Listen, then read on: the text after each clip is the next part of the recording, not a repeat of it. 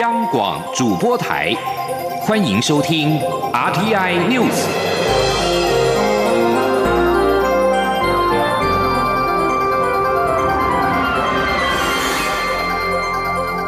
听众朋友您好，欢迎收听这节央广主播台提供给您的 RTI News，我是张顺祥。世界卫生组织秘书长谭德赛三号表示。世卫组织渴望两周内得知能够有效治疗俗称武汉肺炎的二零一九冠状病毒疾病患者药物的临床试验结果。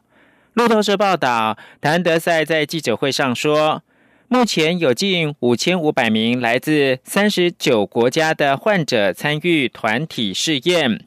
团体试验指的是世卫目前所进行的临床研究。谭德赛说：“我们预期初步结果可在两周内出炉。世卫的试验分成五个部分进行，探究 COVID-19 的可能疗法，分别是标准照护、使用瑞德西韦、美国总统川普所吹捧的抗疟疾的药物羟氯喹宁。”人类免疫缺乏病毒 HIV 治疗药物洛皮那韦、利托那韦，以及把洛皮那韦跟利托那韦合并抗干扰素。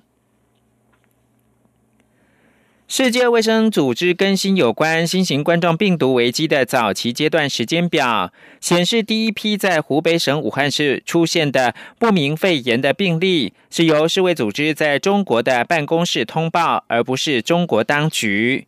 美国总统川普指责世卫组织没有能够提供防堵疫情的必要资讯，而且吹捧中国的防疫成果，但世卫组织否认此说。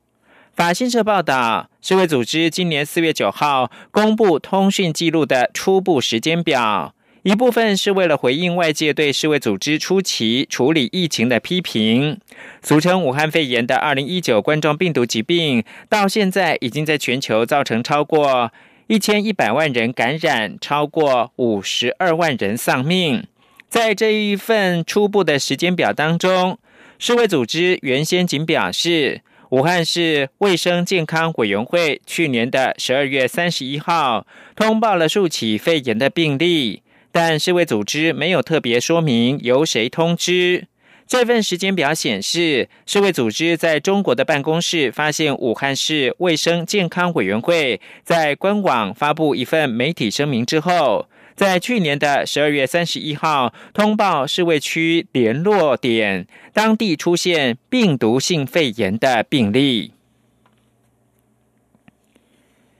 英国政府宣布开放台湾旅客免隔离入境，外交部今天对此表示诚挚欢迎，强调英国此举彰显肯定我国防疫成就。外交部认为，英国对我开放措施有助双边的经贸投资持续增长，未来也将跟英国合作，推动更多的交流，为后疫情时代的全球经贸发展增加稳定性跟持续性。央广记者王兆坤的采访报道：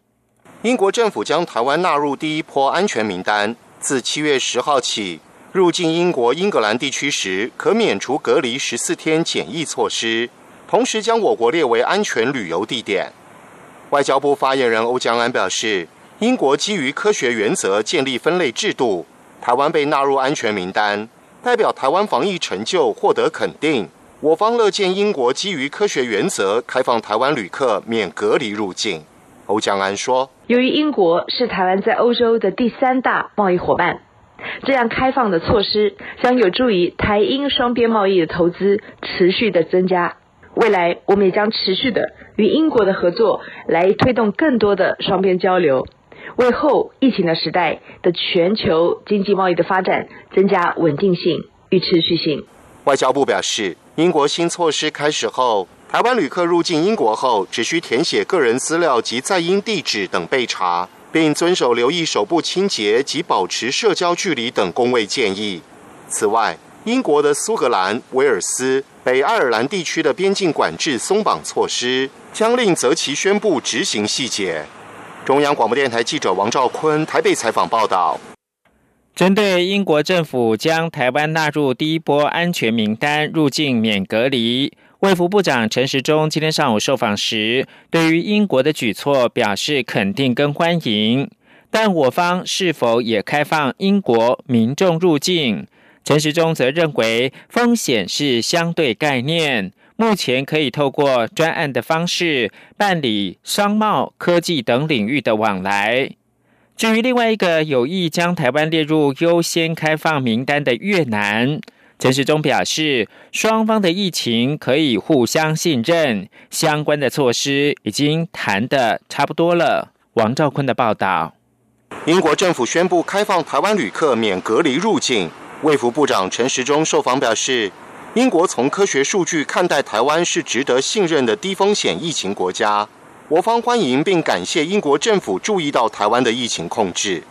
至于我方是否因此松绑对英管制，陈时中指出，目前可以透过专案方式处理双边往来。他说：“当然，英国对我们做这样的开放，我们非常的考予以肯定。但是对于英国现在这方面，我们当然愿意在很多的商贸、科技的往来、学术的研究上面，好能够以专案来办理，那尽量予以协助，让双方的往来能够更确实有这样实质的效益。”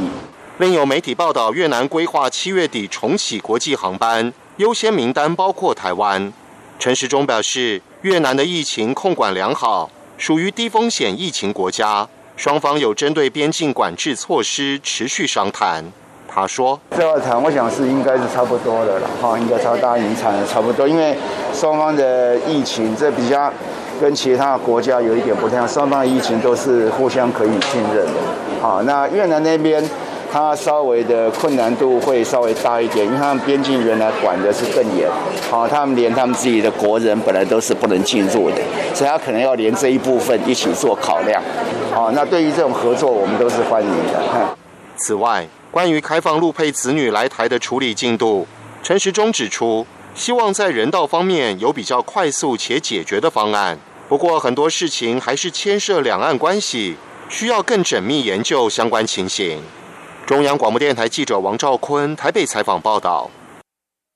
为了抗议立法院的临时会排入到有关台湾司法重大变革的国民参与刑事审判法草案，可能会草率的立法，四个团体在立法院外静坐迈入到第六天，并在今天邀请冤案的当事人苏建和、徐自强现身说法，强调。职业法官主持的审判之下，有各种的瑕疵，冤案难以平反。司法改革必须要引进人民参与审判制度，但不能够排除陪审，应该让参审跟陪审并行，更不能够在临时会草率的立法，避免冤案不断的发生。记者刘玉秋的采访报道。立法院临时会将审议国民参与刑事审判法草案，但朝野党团经过马拉松式的协商，对于草案诸多条文仍无共识。立法院外的司改团体也持续抗争，呼吁人民参与审判制度攸关台湾司法重大变革，不该在临时会中草率立法。由民间司法改革基金会、台湾陪审团协会等民间团体所组成的陪审参审一并试行推动大联盟，四号邀请曾遭判死。死刑或平反的徐自强与苏建和现身说法，强调职业法官的审判过程有各种瑕疵，司法改革必须引进人民参与审判制度，才能避免职业法官制度的弊病，但绝不能排除陪审制。徐自强表示，他曾经被冤枉了二十一年，职业法官在没有证据的情况下判他死刑，而死刑犯的开庭过程相当草率。如果当年推行陪审制，他早就获得无罪。平反，看过我开庭的人民都都都相信我是无罪的。为什么法官一直都一直都认定我有罪？他不愿意改变，不愿意得罪前面的法官。如果我早就用陪审团，我早就无罪了，不可能还需要拖到二十一年。我希望。